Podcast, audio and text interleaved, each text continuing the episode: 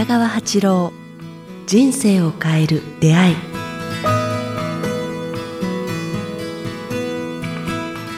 こんにちは早川洋平です。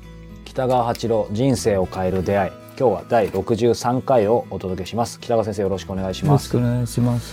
今日何日の放送ですか？ね。えっ、と3月20日。あ、もう春。もう春。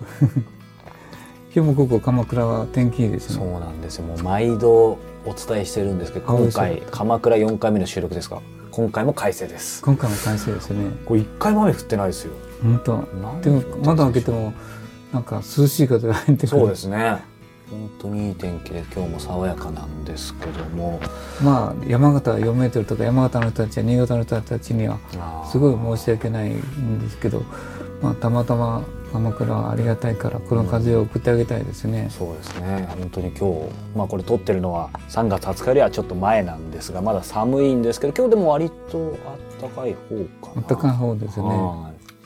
先ほど先生収録前にねちょっと緑茶も飲んでたんですけどそうそうそう。先生緑茶が喉にいいっていうのは結構僕は驚いたというかあ。まあ知ってはいたんですけど。あそのこともちょっとね今インフルエンザとうん。はい。風邪が生えてるから、まあ、私のことを言うと私も旅ガラスっていうか山形行ったり仙台行ったり九州行ったり名古屋行ったりとかうろうろしてるのでまあ途中で一人で旅行をして一人でホテル泊まってるので倒れられないうんっていうのがこうあるんですね。だから、一番はその緑茶で喉を洗う鼻を洗うのやってますね。特に冬は。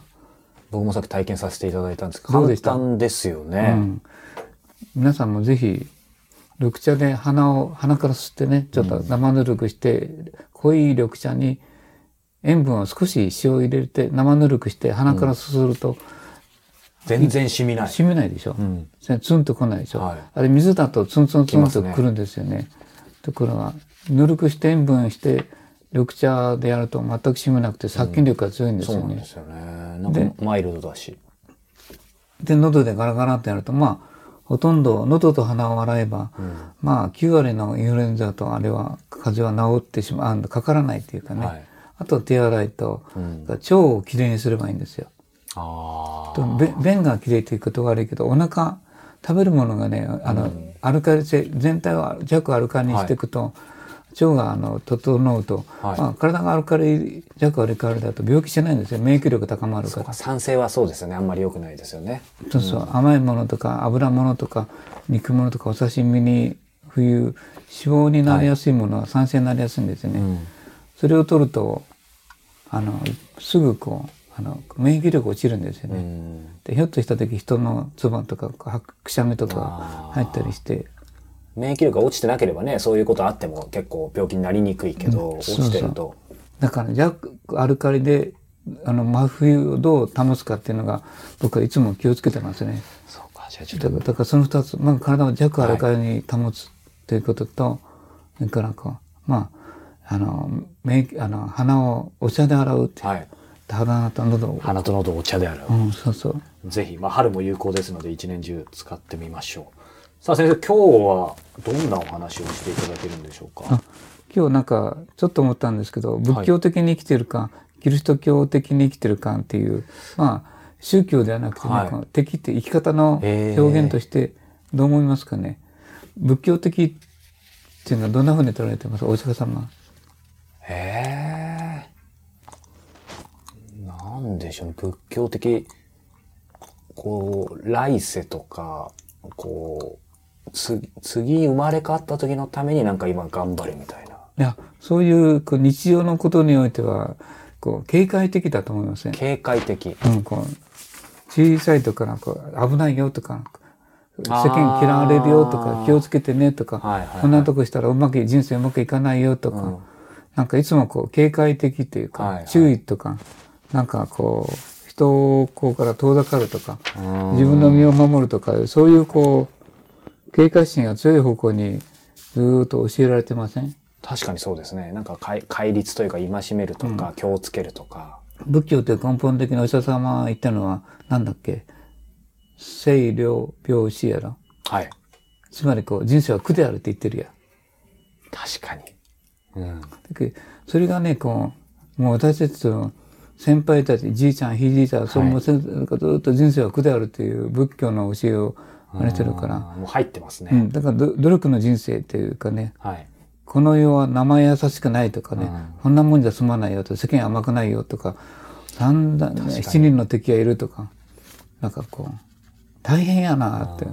なんか日本人の DNA に入ってますね。入ってますよねでも僕、仏教的に生きる時代は過ぎたんじゃないかなと思うよねうん。過ぎた。うん。うん。もう少しこう、キリスト教的なとこも取り入れてんやないか。ええキリスト教的。うん。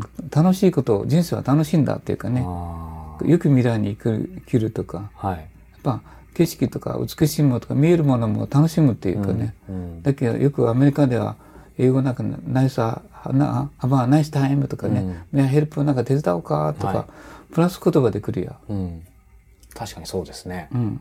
で、こう、なんか、アメリカ人に行ったらすぐ、なんかいい時間過ごしたねとかこう、うん。確かに。なんかグッドとか、グッドまあそういうポジティブな言葉が多いですようん。ナイスとか。うん、すごいナイスとかいいねとかはい。いう言葉を、うん。でニュージーランド気をつけてねとか、あダメよそんなことしたら人生も難しいからとか、人生は苦であると捉えている人たちが、まあ質問なんかにも多いっちゃね。そうですねあ。多いっちゃねって言ったら多いんですよね。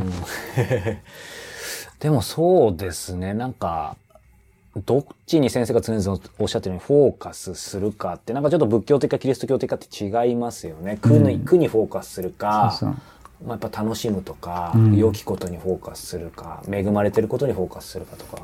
人生ね、やっぱ10個ぐらい事件が起きたら嫌なことは1件はあるんよ。で、あとの9件はそんなに嫌なこと起きてないよね。一日の出来事でも。あ実はね。うん。でも一件がすごい大きいって、あやっぱりお釈迦様のように人生は苦であるとかいう、お釈迦様というか、あの、先祖とか、あうまくいかないぞとか、こう、いつもマイナスの方向に植え付けられてて、何か、それがちょっとあって、あ、やっぱりとかいうふうに。その1が100に膨らんじゃいますよね。そうそうそう。あとの1が100に選んだ、あとの9個が消えてしまうよね。こう楽しいこととか、何もないっていうことも平和でいいことや。そうですね何にもなかった、誰も来なかった、でもぼーっと過ごせて、なんか言言ったらとできたというね、捉えるかどうかっていうのがあるんだけど、表面的にね、事象として悪いことのように見えても、その中から良い面見るみたいにすればまた変わってきますしね。うん。だけど少し僕みんなに言いたいこうちょっと仏教的に生きるっていうことを時代を変えてみようではないか。まあキリスト教的っていう言葉ひあのあのまあ詳しくこうあの分析する人にはあの当たればこんなに簡単なもんじゃないとか言われる例えですよね。うん、例えとして、あく人生は苦であるっていうのと人生はこう楽しむね、うん。あべきものであるいいものであるっていうのを、はい。お釈迦様も最後の人生の最後の最後に言ってるけど、まあ、ずーっとこうやっぱ仏教的には人生は苦である、うん努力の人生っていうかねこの世は生優しくないとかそんなもんではこうあのダメになってくるって、うん。だから学校行かない子供たちとか親見るともうこの子はどうするんやろとか、うん。学校行かなくて学歴とかすぐこう未来を心配してしまう。うん。まあ、今をね生きるっていう楽しむっていうのも大事ですよね。少々僕最近多いんやねあの子供たちが学校に行かない子供が小学校5年とかはい。中学中、大したことないと思う、うんその苦の苦の10年間っていうのはほとんどのそこを乗り越えた時後の10年間がものすごく伸びてる人が多いんやね、いろんなこと、人々に尽くそうとか気づきがいっぱいあったりとかね、うん。私自身もあの本にも書いてるけど10年間鬱の10年間やってないかなって思うぐらいうん。何にも人生の目標もなくて、うん。失意の10年間あ、うん。鬱の10年間やないね。失意の10失意の10年間。10年間。あれが後の後半の人生にすごい喜びを与えてくれたね。その時はねなかなか思えなくても。分からんけどもね。あれがあの時に感じたことが全部生きてくるね。うんその10年ってやっぱ長かったですか？その当時。長いよね。こんなはずじゃないと思うけど何もかもうまくいかない。でも何もかもうまくいかないのは自分がいつも嘆き文句言い不安に自分勝手でいつも自分中心やったんよ。はい。人のこと協力するのもしなかったし。いつも自分が一番って思い込んでたし自分が一番正しい自分にとって調子のいい都合のいいことしかやっぱあの手を出さなかったっていう10年間やったんよ。うんで当然うつのあの失意の10年間やね。うんそれを乗り越えでいやこんなもんじゃ人のために生き人のために人の喜びに生きるって考えた途端にはい。人生が変わってきたわ。うんぜひ僕の本を読んでほしい。ここで宣そうです伝する。ね。まあ今先生のね、あの本出てきましたけども、えー1月にこのリリースされた、えー奇跡を呼び込んだ断食。この番組でも何回も紹介してますけども、そういう視点でまた読んでみると違うでしょうね。そうだねん。だからキリスト教的にちょっとこの人生は良きものであるっていうかね、ん楽しいものである、喜びに満ちているという捉え方をした方が、まあ、人生ガラッと変わるわ。そうですね。天気がいいとか、空が綺麗とか、未来を見てか、未来の良き準備をするとか、はいぜひ皆さんやってほしいなと思いますね。すね。キリスト教的に生きる。うん、ちょっとあの、ひ、ひや、あ飛躍しすぎるけど、その言葉としてね、キリスト教的ですね。的的というのがポイントですね。うんうん。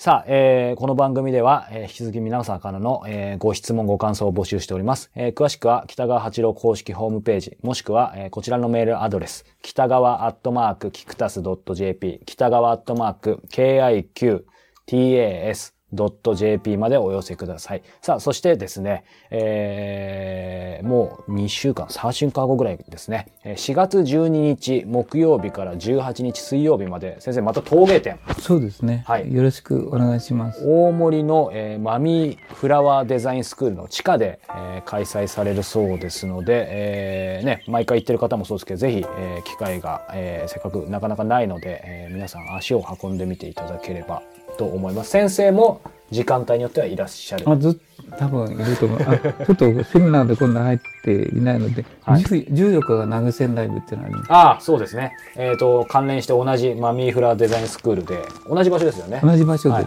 14日の土曜日、先生が常々おっしゃってるあの、投げ銭ライブ。えー投げ銭するんじゃなくて、先生が投げ銭する。僕ら、僕僕っていうよりも、はい。演奏者がはい。だいたいたくさん投げ銭して失敗、はい。ごめんなさいライブって。そんなあのユニークなライブもありますので、ぜひ、えー合わせて皆さん足を運んでみていただければと思います。えー今日は第63回をお届けしました。北川先生ありがとうございました。ありがとうございました。